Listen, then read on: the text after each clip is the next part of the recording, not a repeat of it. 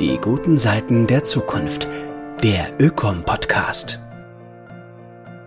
Wir brauchen Gefühle, um uns Antrieb zu geben, um irgendwie Ziele zu entwickeln, um eine Motivation zu haben, weil sie uns eben auf das hinweisen, was wirklich wichtig für uns ist. Hallo zusammen, willkommen zu einer weiteren Folge unseres Ökom-Podcasts. Am Mikrofon ist Manuel Schneider. Heute im Gespräch mit der Psychologin Katharina von Brunswick über ein neues Buch Klima im Kopf. Herzlich willkommen, Katharina. Dankeschön, ich freue mich da zu sein. Katharina, in deinem Buch geht es um Gefühle, um Gefühle, die einem durchaus vertraut sind, wenn man an globalen Klimawandel, aber auch an die anderen ökologischen Krisen denkt. Die Angst etwa, was da wohl auf uns und unsere Kinder zukommen wird. Sicher die Wut über das Versagen von Politik und Wirtschaft die es seit Jahrzehnten irgendwie nicht schaffen, trotz all der Warnung der Wissenschaft die Hebel umzulegen. Vielleicht auch die Wut auf sich selbst, den eigenen Ansprüchen nicht zu genügen. Und in guten Momenten sicher auch die Hoffnung und Zuversicht, dass sich vielleicht ja doch noch alles, wenn nicht zum Guten, so doch zumindest zum Besseren wenden könnte soll in unserem Gespräch also nicht um die beim Klimawandel sonst üblichen Zahlen, Diagramme, Statistiken und Temperaturkurven des Globus gehen, sondern eher, wenn man so will, um unsere psychischen Temperaturschwankungen, die sich zwangsläufig einstellen, wenn wir uns mit dem Klimawandel beschäftigen, ihn an uns emotional ranlassen, statt ihn zu verdrängen. Katharina, bevor wir ins Thema einsteigen, Vielleicht die Frage an dich persönlich, welches Gefühl dominiert bei dir, wenn du an die ökologischen Krisen unserer Zeit, insbesondere die des Klimas, denkst? Also das hat sich tatsächlich verändert. Ähm, am Anfang war es bei mir, glaube ich, schon auch die Angst, die im Vordergrund stand. Mhm. Und äh, dann hatte ich eine Phase, wo ich sehr wütend war und ähm, eben wütend auf diejenigen, die nichts tun und äh, selber sehr aktiv ähm, war, bin ich auch immer noch, aber ich bin nicht mehr ganz so wütend. Ähm, vielleicht auch, weil es mich nicht mehr so sehr überrascht, wenn Leute nicht so ins Handeln kommen, wie es notwendig wäre. Ähm, weil ich es jetzt, glaube ich, auch als aus psychologischer Sicht besser verstanden habe, warum Menschen nicht ins Handeln kommen. Ähm, natürlich habe ich auch Klimaschuld, also dass ich ähm, natürlich auch nicht alles richtig mache und das kann man ja auch irgendwie gar nicht in den Kontexten, in denen wir gerade leben. Ähm, Flugscham zum Beispiel hatte ich auch schon.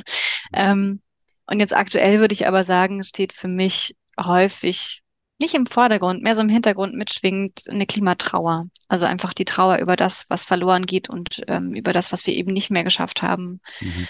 Ähm, ja, und die hilft mir, das dann auch zu verarbeiten, in welcher Lage wir gerade sind. Ich glaube, mhm. ich habe zuletzt wirklich sehr intensiv getrauert um das 1,5 Grad Ziel.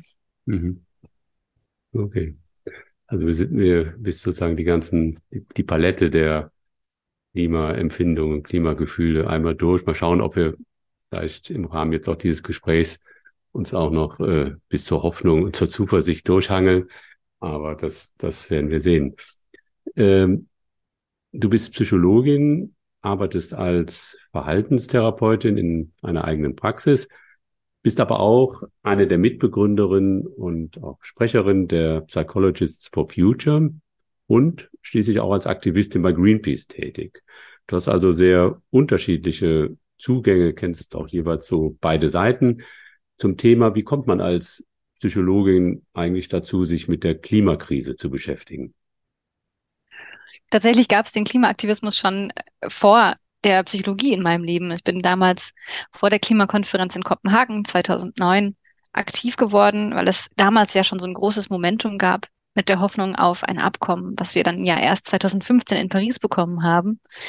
Ähm, und da gab es so einen Moment, wo ich begriffen habe, dass es nicht reicht, im eigenen Leben so ein bisschen vor sich hin zu ähm, doktern, also ich war Vegetarierin, ich hatte meinen Ökostrom und so weiter und dann war ich im Kino und habe mir The Age of Stupid angeschaut. Das ist so ein Klimafilm.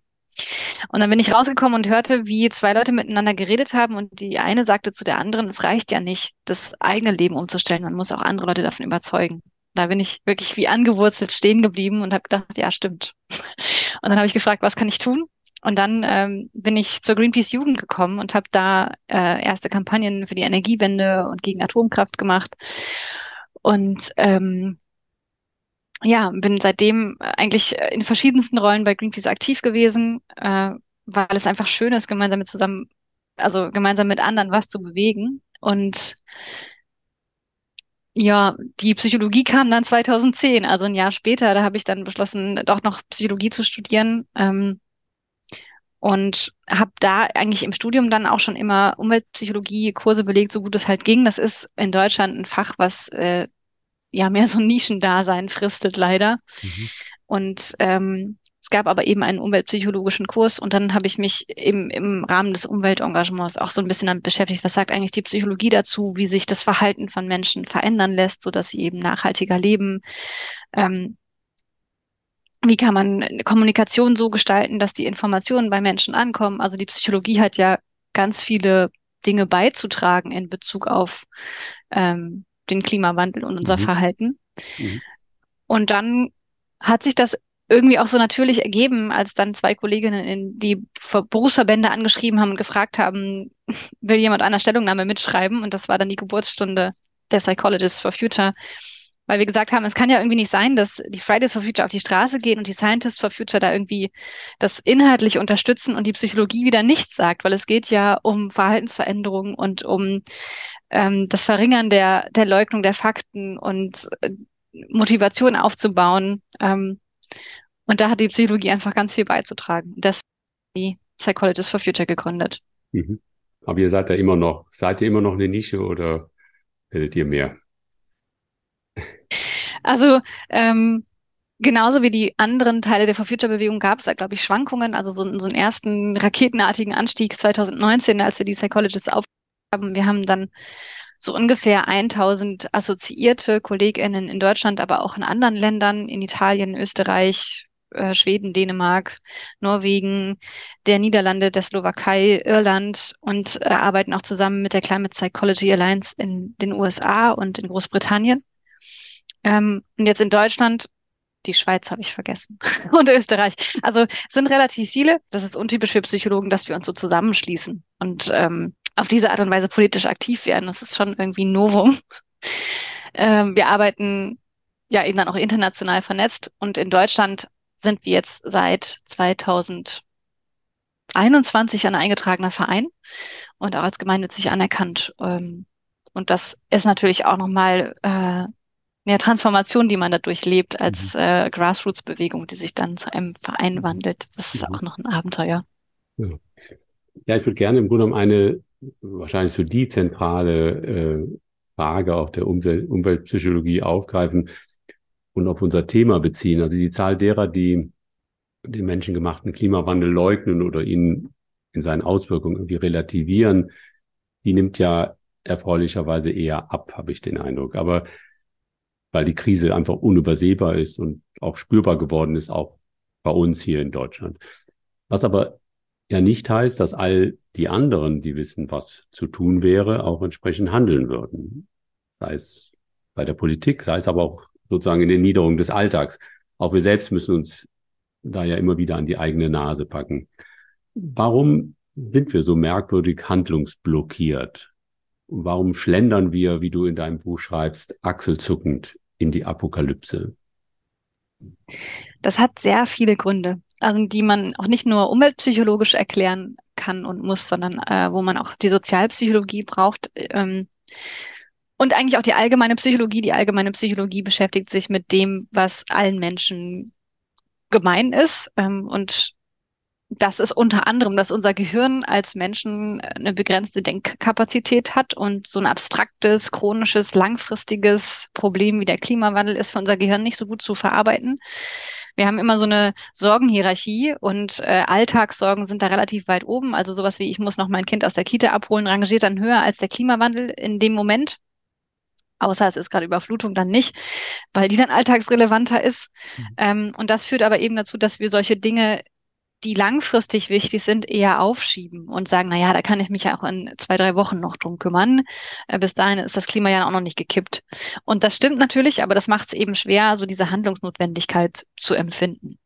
Und dann ähm, ist es zum Beispiel auch so, dass Menschen Informationen gerne sehr selektiv verarbeiten, sich so das rauspicken, was zu ihrem Welt- und Selbstbild passt.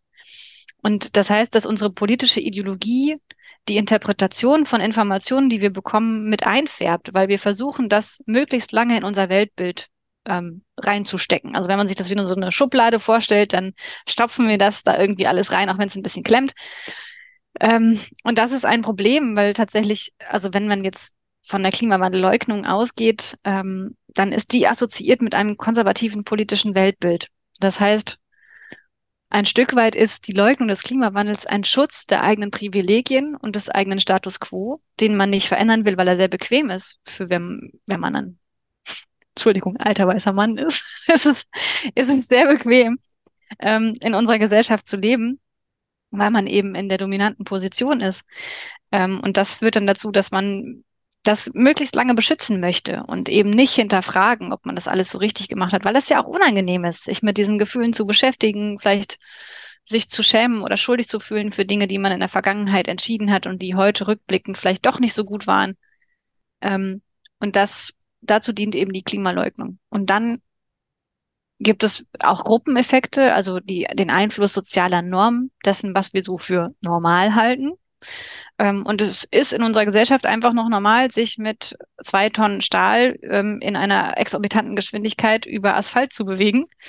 Ähm, es ist, andere Dinge sind dafür nicht so normal. Ähm, und das heißt, dass auch die Kontexte, in denen wir leben, uns ja bestimmte Lebensführung nahelegen und eben sagen, das ist okay und ähm, so ist es normal, sich zu verhalten. Und es Menschen sind noch mehr Mitläufer, als wir gerne zugeben. Wir wollen äh, nicht so gerne der Ökospinner sein, der nachher von allen anderen ausgeschlossen wird, weil er es anders macht oder belächelt mhm. wird. Und das ist, glaube ich, eine Sache, die total unterschätzt wird, dass wir einfach ungern Pioniere sind, die es anders machen. Es gibt Menschen, die mehr Pionierpotenzial haben, sage ich jetzt mal, als andere, die sich das eher trauen, die offener sind für Neues. Und es gibt eben Menschen, die gerne altbewährtes mögen. Und dann ähm, brauchen wir eine Veränderung der sozialen Normen, damit diese Menschen mitgenommen werden können. Und mhm. das sind so, glaube ich, ganz wesentliche mhm. Faktoren, die uns davon abhalten, was zu tun. Mhm. Ähm, diese Orientierung an dem, was, was die anderen machen, äh, ich glaube, die, die Psychologen nennen das äh, Bystander-Effekt. Ähm, das könnte ja auch äh, sozusagen zum Guten gewendet werden. Es gibt ja auch sozusagen sowas wie, wie eine positive soziale Ansteckung also es geht auch immer ein bisschen so um, um Mehrheiten. Äh, was machen eigentlich die meisten? Und dann eine Chance, ähm, dass sich die anderen an dem orientieren. Könnte man das auch, äh, sagen wir, für die Bekämpfung der Klimakrise ähm, nutzen oder darauf setzen? Absolut. Hoffen? Also im Buch beziehe ich mich ja auf ein Paper von einem Umweltpsychologen, der heißt Robert Gifford und der hat mhm. das als metaphorisch als die Drachen der Untätigkeit mhm. bezeichnet mhm. und ähm, sozialen Normen oder soziale Vergleiche sind einer dieser Drachen. Mhm. Ähm, und den kann man tatsächlich zähmen und für sich nutzen und äh, dann soziale Normen eben auch dazu äh, nutzen, um Verhaltensveränderungen voranzubringen. Und dafür braucht es gar keine Mehrheit. Also wir müssen nicht über 50 Prozent der Leute dazu kriegen, ihr Verhalten zu verändern, sondern man sieht das äh, in verschiedenen Studien, dass ähm, Nachhaltigkeit ansteckend ist. Sobald ein oder zwei Nachbarn eine ähm, Solaranlage auf dem Dach haben, werden es in der ganzen Nachbarschaft mehr. Und das ist dasselbe bei Elektroautos. Also irgendwie ähm, ist das inspirierend für Leute zu sehen, da hat jemand angefangen und es funktioniert scheinbar. Und ähm, Nachhaltigkeit hat ja auch sowas von cooler neuer Technologie. Also das kann schon auch irgendwie ein Statussymbol sein, nachhaltige Alternativen. Nicht alle, aber manche schon. Ähm, und es reichen in Studien so 10 bis 25 Prozent der Leute. Die müssen sich verändern, so als Pioniere vorgehen und dann zieht der Rest mit. Äh, und das finde ich ist eine ganz gute Botschaft für die mhm. Veränderung. Mhm. Gut, es gibt natürlich auch manche Gruppen, wie jetzt haben wir von der rechten Seite, die vielleicht auch auf diese äh, 15 Prozent spekulieren. Aber da muss man dann anderweitig tätig werden, denke ich. Ja, die Drachen der Untätigkeit ist natürlich ein, ein wunderbarer äh, Begriff von, von Gifford. Ich war da nur ganz ähm, überrascht. Also er hat, ich glaube, er fing an mit 29 Drachen, die er in sieben Gattungen einsortiert hat und ist mittlerweile schon bei 36 Drachen ähm, angekommen. Also diesen Drachen so Vielleicht machen wir da mal einen gesonderten Podcast äh, drüber und schauen uns den mal etwas äh, genauer an. Ähm, ja, also das ist ja im Grunde genommen so diese, die eine, ich sag mal so, die klassische Kluft, mit der sich auch die Umweltpsychologie beschäftigt, also diese Kluft zwischen äh, Wissen und Tun und die zu überbrücken schwer genug ist. Aber eine zweite scheint mir ist noch unüberbrückbarer, nämlich die Kluft zwischen dem, was wir real tun und tun können, wenn wir uns engagieren, und dem, was dieses Tun eigentlich erreichen müsste, um wirklich so etwas wie klimaneutral zu leben. Ja, über dem ganzen, diesen ganzen Bemühungen schwebt ja immer so ein gewisser Sinnlosigkeitsverdacht. Äh, von, von Adorno, von dem Philosophen, stammt der Satz, der es mittlerweile ja auch zum Kalenderspruch äh, geschafft hat, äh, es gibt kein richtiges Leben im Falschen.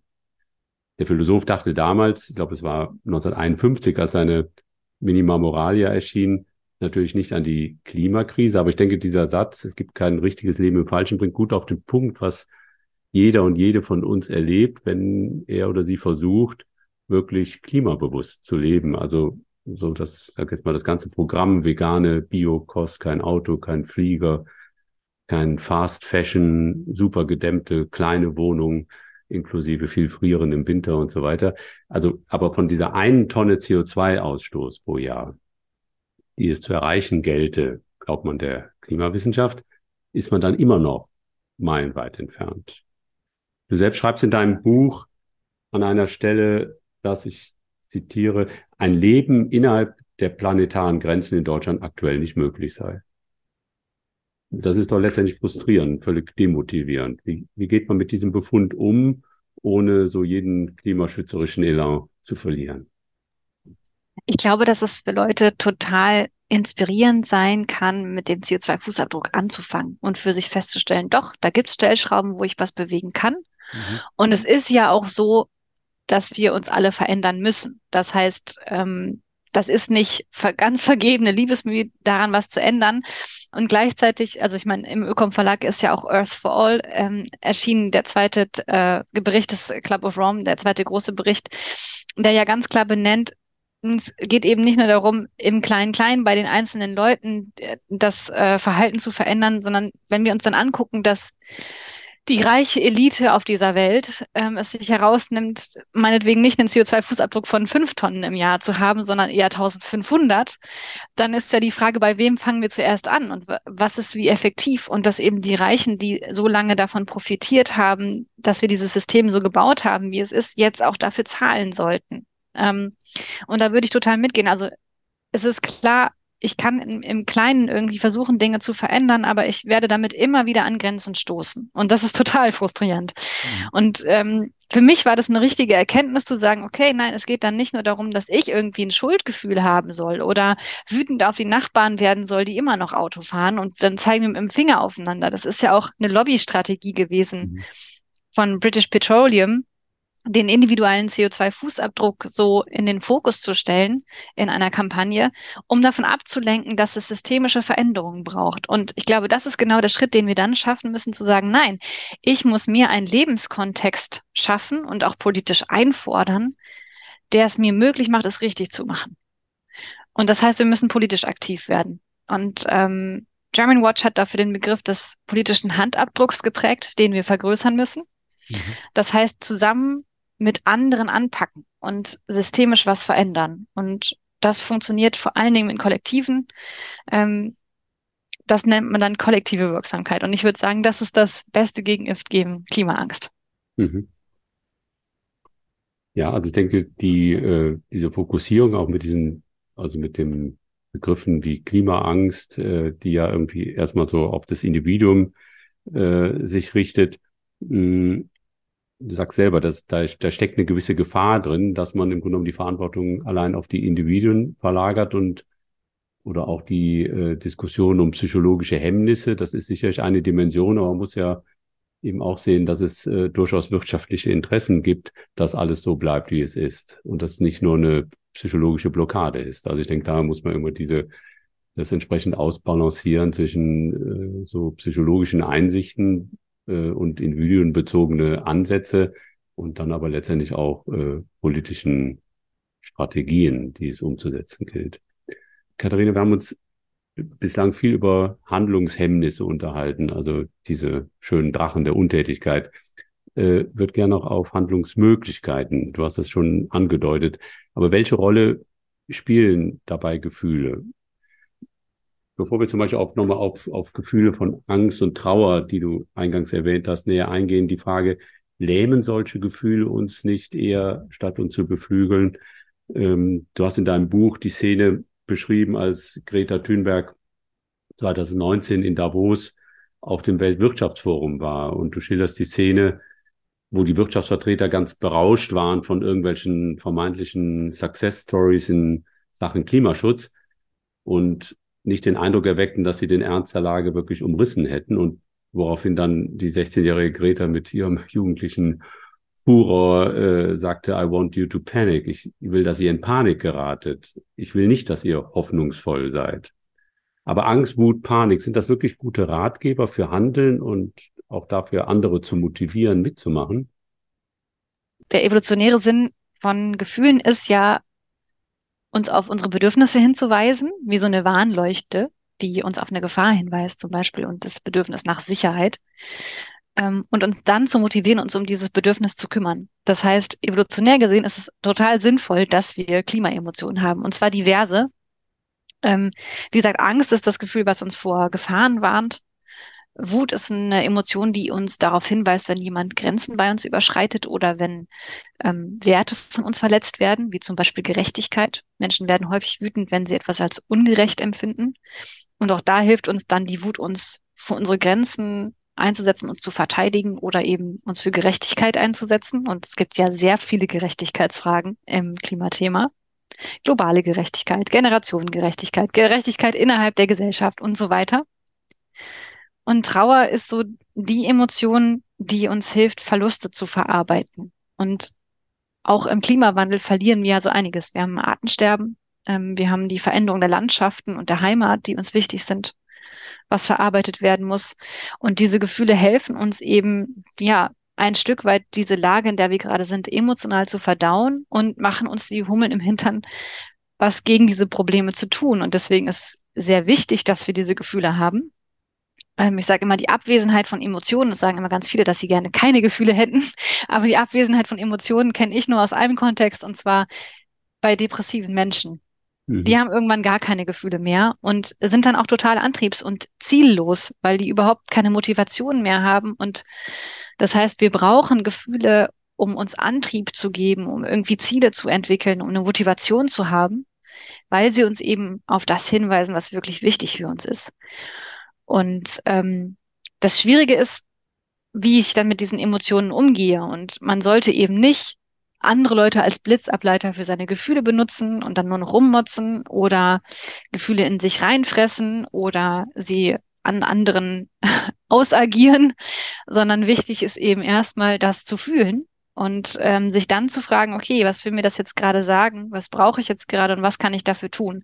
Das heißt, ich würde sagen, erstmal das Gefühl wahrzunehmen ist wichtig und es zu durchleben und dann eben zu gucken, ist eigentlich mehr was Strategisches. Mhm. Was kann ich jetzt tun? Mhm. Und dann sind diese Gefühle auch nicht unbedingt lähmend. Ähm, gerade bei der Angst zeigt sich aber sehr deutlich, auch an Studien, dass es noch eine weitere Zutat braucht, und zwar nicht nur das Gefühl an sich, sondern auch Handlungsmöglichkeiten. Also wenn ich halt in der Sackgasse mit dem Rücken zur Wand stehe und keine Möglichkeit habe, mehr da rauszukommen, dann ist das natürlich lähmend. Mhm. Und deswegen braucht es eben in der Klimakommunikation nicht nur die Vermittlung von Wissen über die Klimafakten und die Kipppunkte, sondern wir müssen auch immer mitkommunizieren, was getan werden kann, damit diese Gefühle eine Kanalisierungsrichtung haben. Wenn wir nichts haben, worauf wir diese Handlungsenergie dann umsetzen können, dann mhm. ist es tatsächlich so, dass die Psyche sich dann einen anderen Ausweg suchen muss und das kann eben sowas sein, wie sich abzulenken, das Problem zu leugnen oder zu resignieren, ähm, was glaube ich bei vielen Menschen der Fall ist. Viele sind sehr politikverdrossen und resigniert und sagen, es ist ja eh schon zu spät, weil sie eben für sich nicht mehr sehen, was sie tun können und sich dann auch nicht zuständig fühlen. Mhm. Mhm. Gibt, gibt es eigentlich irgendwie, ist das mal untersucht worden, ob es einen Zusammenhang gibt zwischen Klimaangst und, und Klimaschutzverhalten? Ja, da gibt es positive Zusammenhänge. ähm, im Sinne von, dass mehr Klimaangst auch dazu führt, dass Menschen sich mehr für den Umweltschutz einsetzen. Mhm. Diese Effekte sind aber nicht so riesig. Mhm. Also da kommt es halt wirklich dann auch drauf an, wenn wir es jetzt technisch sagen, auf den moderierenden Effekt von Handlungsmöglichkeiten. Also wenn ich mhm. nichts tun kann, dann tue ich halt auch nichts, auch wenn ich Klimaangst habe. Mhm. Ähm, und was wir auch wissen, ist, dass Klimawut eher zu politischem Handeln motiviert als Klimaangst. Mhm. Ich habe äh, bei der Vorbereitung auf unser heutiges Gespräch bin ich eher zufällig auf ein, ein Zitat gestoßen von Joanna Macy, eine bekannte Umweltaktivistin, auch eine der Mitbegründer der Tiefenökologie. Das, das passt vielleicht ganz gut jetzt hier an die Stelle. Äh, Joanna Macy sagt, hinter der Angst, also sie spricht jetzt nicht speziell von der Klimaangst, sondern generell von Angst auch über die Zerstörung der Welt, hinter der Angst steckt die Liebe zur Welt. Und in ihr wiederum steckt die Kraft, die wir brauchen, um Veränderungen zu bewirken. Ich glaube, du hast ja selber auch nochmal, äh, als, als, als du über die Trauer geschrieben hast, äh, äh, gesagt, dass, dass, dass die Kehrseite der Liebe die Trauer ist. Oder umgekehrt die Trauer die Kehrseite der Liebe. Also es, wir betrauern ja nur das, was uns wichtig ist, was wir schätzen, was wir erhalten wollen. Genau, und wir haben jetzt, um Joanna Macy auch nochmal recht zu geben, ja. auch nur Angst um das, was uns wichtig ist. Genau. Sonst müssten wir ja keine Angst haben, es zu verlieren. Ich würde gern auf, äh, auf eine, ja, vielleicht kann man sagen, spezifische Form von Trauer nochmal kurz zu sprechen kommen, äh, die ich so auch mit dem Begriff erst in deinem Buch kennengelernt habe, die sogenannte Solastalgie. Könntest du das mal erläutern, weil das äh, fand ich so spannend. Ja, Solastalgie, da gibt es unterschiedliche Ableitungen, setzt sich zusammen aus dem Begriff für Schmerz und für Trost oder mhm. für Nostalgie und ähm, für ähm, Trost. Das heißt, es geht um das Heimweh nach der Heimat, die verloren geht. Also mhm. die, der Schmerz, den man empfindet, wenn ein Ort des Trostes sich verändert oder verloren geht. Das mhm. ist so das, was man empfindet, wenn man im Wald seiner Kindheit spazieren geht und merkt, dass die Bäume alle vertrocknet sind die Menschen, die im Harz leben, wissen, was Solastalgie ist. Ähm, mhm. Oder vielleicht auch Menschen, die an der Abbruchkante leben, ähm, im Braunkohlegebiet und dann eben in dieses große Loch gucken und sich denken, früher konnte ich da als Kind noch Fahrrad fahren. Mhm. Ähm, wurde auch erforscht zum Beispiel an den Inuit, die sagen, wir sind die Menschen des Meereises. Und wer sind wir, wenn das Meereis nicht mehr da ist? Also ähm, so Nostalgie oder diese Trauer kann sich beziehen auch auf kulturelle Heimat, kulturelle Elemente. Mhm. Und das ist eben ja eine ortsbezogene Trauer. Also nicht nur auf, auf Orte, die einem Trost geben, sondern die im Grunde genommen äh, Identität einem auch geben. Also Beispiel der Inuit. Die sagen also quasi mit dem Eis schmilzt auch unsere traditionelle Identität. Weg. Ja. Mhm. Gut, aber. Und ich, ich glaube, dass das Nützliche an mhm. solchen Begriffen wie Klimaangst oder Solastalgie ist, dass es uns einfach hilft, darüber zu sprechen können, äh, sprechen zu können, mhm. was uns da bewegt. Und äh, das ändert noch nicht unbedingt was an dem Problem, aber es hilft uns, das emotional zu verdauen. Genauso wie bei Liebeskummer. Da kann man auch nicht viel machen. Mhm. Da muss man durch. Ähm, und so ist das bei den Klimagefühlen ein Stück weit auch. Es hilft uns einfach, darüber reden zu können, das teilen zu können, uns verstanden zu fühlen ähm, um das ein Stück weit zu verdauen. Und gleichzeitig müssen wir aber eben auch ins Handeln kommen, weil es nichts ist, was man wie Liebeskummer verdaut und dann geht's mit jemand anders weiter, sondern wir haben nur diesen einen Planeten, den müssen wir retten. Beziehungsweise unsere Lebensgrundlagen müssen wir retten. Den Planeten ist es ja ein bisschen egal, ob wir dann noch da sind oder nicht. Ähm, mhm. Aber das heißt, da ist es wichtig, eben nicht nur zu trauern, sondern auch aktiv zu werden. Mhm die, äh, die Klimagefühle, über die wir uns bislang so jetzt äh, unterhalten haben, äh, Angst, Wut, Trauer, sind ja alles eher so negative äh, oder negativ konnotierte Gefühle. Gibt es eigentlich auch positive Gefühle, die mit der Klimakrise verbunden sein könnten? Also ich rede ja immer gerne eher von angenehmen und unangenehmen Gefühlen, okay, okay. weil sie alle positiv sind. Es ist wichtig, mhm. dass wir die alle haben. Ja. Ähm, aber ja, angenehme Klimagefühle. Mh, hm, ich glaube, dass es sowas wie Zuversicht geben kann in Bezug auf den Klimawandel. Und was wir auch aus Studien wissen, ist, dass zum Beispiel Menschen stärker zum Handeln bewegt werden durch antizipierten Stolz. Also wenn ich das geschafft habe, dann werde ich richtig stolz sein, als durch antizipierte Schuld. Also wenn ich das so mache, dann fühle ich mich danach schlecht. Ähm, das heißt, auch Stolz hat eine wichtige Motivationsfunktion. Ähm, Humor kann uns helfen, in Krisenzeiten ähm, besser mit den Widrigkeiten zurechtzukommen. Auch da gibt es Studien zu. Das heißt, äh, es gibt schon einige angenehme Emotionen, die uns auch helfen. Und ähm, ich glaube, dass wir so das ganze Team an, die ganze Palette an Klimagefühlen brauchen, sowohl die unangenehmen als auch die angenehmen. Ähm, und ich würde jetzt mal grob behaupten, die unangenehmen Gefühle sind so das, was uns erstmal aufweckt und uns die Motivation, die erste Handlungsmotivation gibt. Und die angenehmen Gefühle sind vielleicht eher so das, was dazu führt, dass wir dabei bleiben. Ähm, mhm. weil wir vielleicht auch währenddessen dann schon feststellen, Mensch, das kann sogar Spaß machen, das Richtige zu tun. Und ähm, beim nächsten Mal werde ich wieder stolz sein, wenn ich es richtig gemacht habe. Und ähm, auch Alternativen zu leben oder sich im Klimaschutz zu engagieren, kann ja Spaß machen. Man trifft ja nette Leute ähm, und stellt coole Sachen auf die Beine. Und ähm, das heißt, es ist nicht nur anstrengend, sondern es kann ja auch cool sein, mhm. sich an der Zukunft zu beteiligen. Mhm. Genau, du schreibst ja immer äh, öfters diese, verwendest diese, äh, diesen Begriff, dass die Gefühle Verbündete im Kampf gegen die Klimakrise sein können und, und sein müssen. Ich würde gerne nochmal auf, äh, also wir haben uns ja jetzt haben wir über äh, Otto Ottilie Normalverbraucherin irgendwie äh, unterhalten. Ähm, aber ich würde gerne eine, eine besondere Gruppe nochmal ansprechen, die, die Klimaaktivistinnen, äh, die sich ja eigentlich trotz all der durchaus erfolgreichen und, und nicht wirklich auch nicht folgenlosen, sondern wirklich erfolgreichen Großdemos seit Fridays for Future dennoch irgendwie eher als einsame Rufe in der Wüste vorkommen müssen.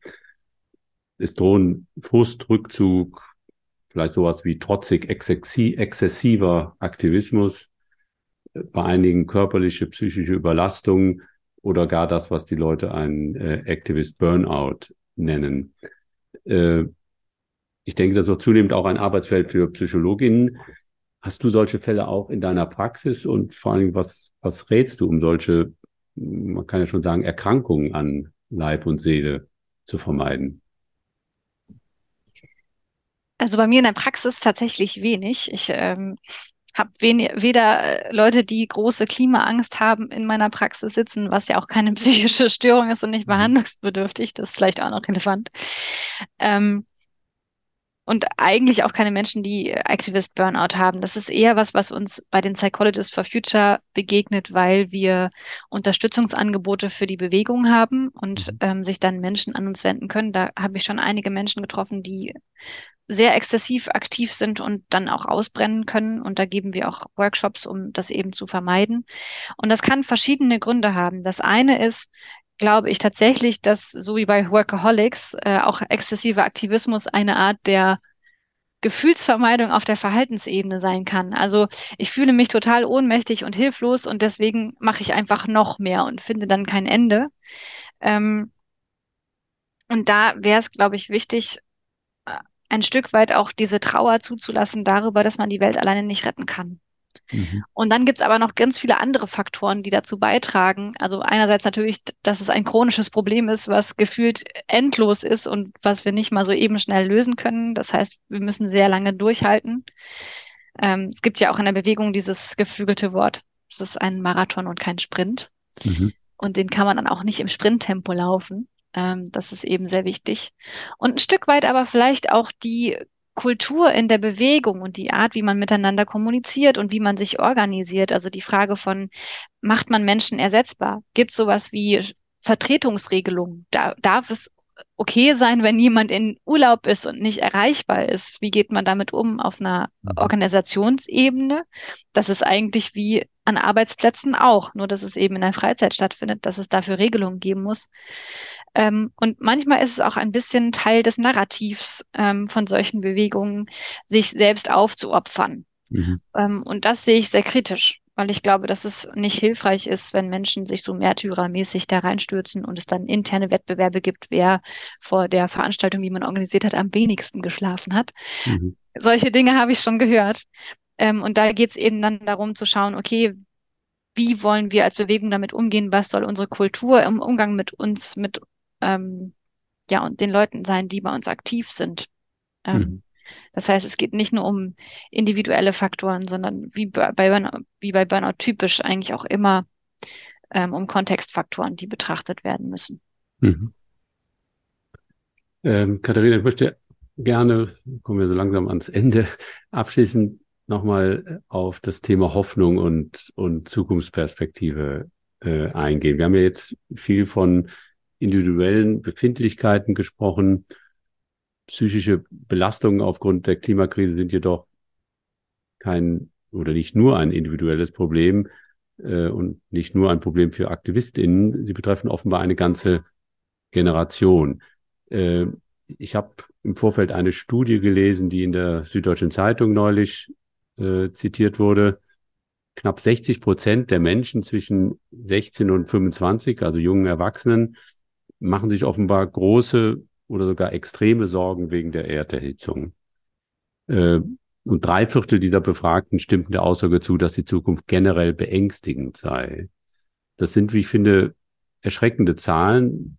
Was bedeutet das für eine Gesellschaft, aber auch für jeden, jede persönlich von uns, wenn Zukunft nicht irgendwie mit Fortschritt und Verbesserung der Verhältnisse, sondern eher mit existenzieller Bedrohung verbunden wird?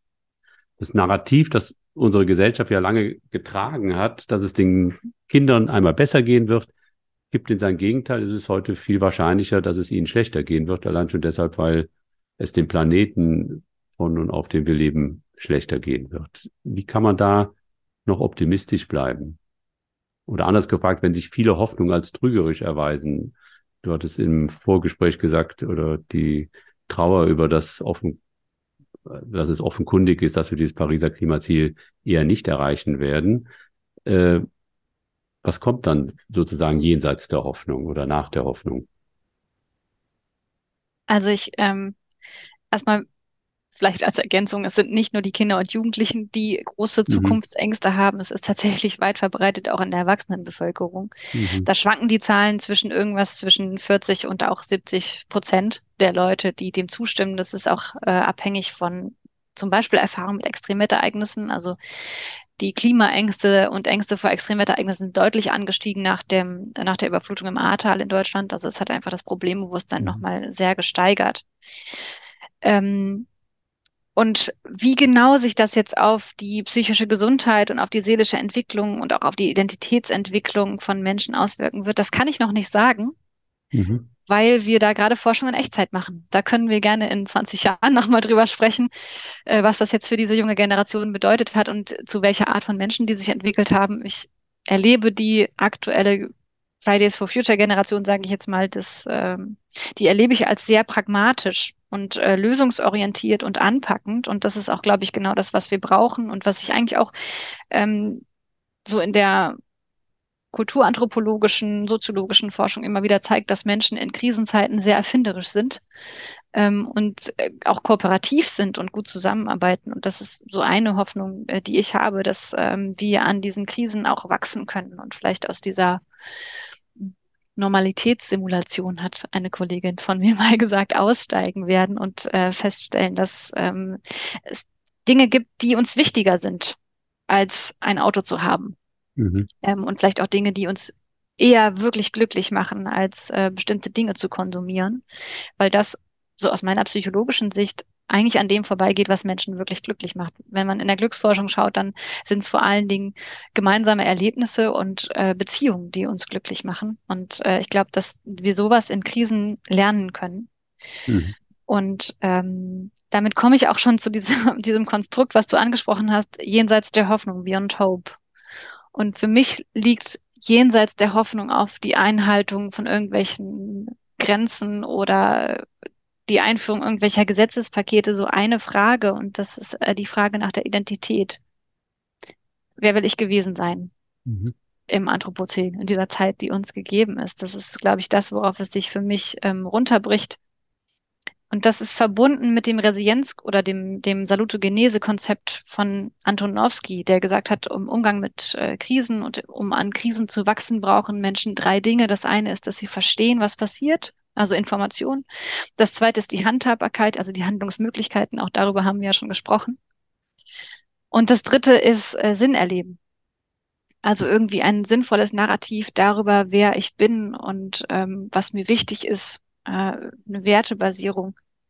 Ähm, Und das ist das, was wir im Anthropozän und jetzt in der Auseinandersetzung mit den chronischen Krisen und der Überschreitung der planetaren Grenzen lernen können, dass wir eben uns fragen, wer will ich gewesen sein? Und für mich ist die Antwort, ich will mehr Teil der Lösung als Teil des Problems gewesen sein. Mhm. Ja, ich, ich, ich merke bei mir selber, ich habe so eine, so eine innere äh, Sperre, äh, mich auf diesen Begriff äh, jenseits der Hoffnung äh, einzulassen. Ähm, ich will noch im Diesseits der Hoffnung bleiben. Ähm, aber vielleicht kann man ja Hoffnung auch anders verstehen. Äh, der, der tschechische Menschenrechtler und ja auch spätere Präsident äh, Václav Havel hat mal gesagt, ähm, ich hoffe, ich zitiere das jetzt richtig, äh, Hoffnung ist nicht die Überzeugung, dass etwas gut ausgeht, sondern die Gewissheit, dass etwas Sinn hat, egal wie es ausgeht. Und sich für ein gutes Leben für alle einzusetzen, auch für die nichtmenschliche Natur, also die Tiere und Pflanzen, über die wir jetzt heute in unserem Podcast noch gar nicht gesprochen haben, aber um die es ja auch immer mitgeht. Äh, ich denke, das ist zweifellos eine sinnvolle, vielleicht sogar die sinnvollste Sache, die wir uns als Menschen, die wir uns als Menschen engagieren können. Und da äh, berührt sich das, glaube ich, auch mit der Formulierung, die du gewählt hast, da aus dem Futur 2, wer will ich gewesen sein? Äh, wir wollen sicherlich nicht diejenigen sein, die zur Zerstörung der Welt beigetragen haben. Also ja, und ein, äh, vielleicht zitiere ja. ich in dem Kontext noch einmal Greta Thunberg, die ja. gesagt hat, ähm, Hope must be active. Und das ist, ja. passt sehr gut zur psychologischen Forschung, zum, zur Rolle der Hoffnung in Bezug auf den Klimawandel. Ähm, dass es verschiedene Arten von Hoffnung gibt. Es gibt äh, so diese naive Hoffnung, dass andere Leute das Problem schon für mich lösen werden. Und das, wie du gesagt hast in deinem Zitat auch ja eben genau die falsche mhm. Hoffnung. Ähm, aber es gibt auch eine aktivere Form der Hoffnung, die ich dann vielleicht eher mit Zuversicht bezeichnen würde, dass man selber etwas zur Lösung beitragen kann. Und das ist die Hoffnung, die wir brauchen ähm, dass wir was bewegen können. Mhm. Ja, liebe Katharina, ich danke dir für dieses, wie ich fand, sehr inspirierende und motivierende Gespräch und bin froh, dass wir den Bogen geschafft haben, von der Angst ausgehend über die Wut dann doch letztendlich in der Hoffnung und Zuversicht äh, zu enden. wünsche dir alles Gute, wünsche dir viel Resonanz bei dem, was du tust. Und das, liebe Zuhörerinnen und Zuhörer, war unser Ökon-Podcast heute im Gespräch mit der Psychologin, Klimaaktivistin und Buchautorin Katharina von Bronswick. Weitere Infos, zum Beispiel über das beim Ökom Verlag erschienene Buch Klima im Kopf, finden Sie in den Show Notes oder unter www.ökom-verein.de. Schön, dass Sie dabei waren. Danke fürs Zuhören und bis zum nächsten Mal.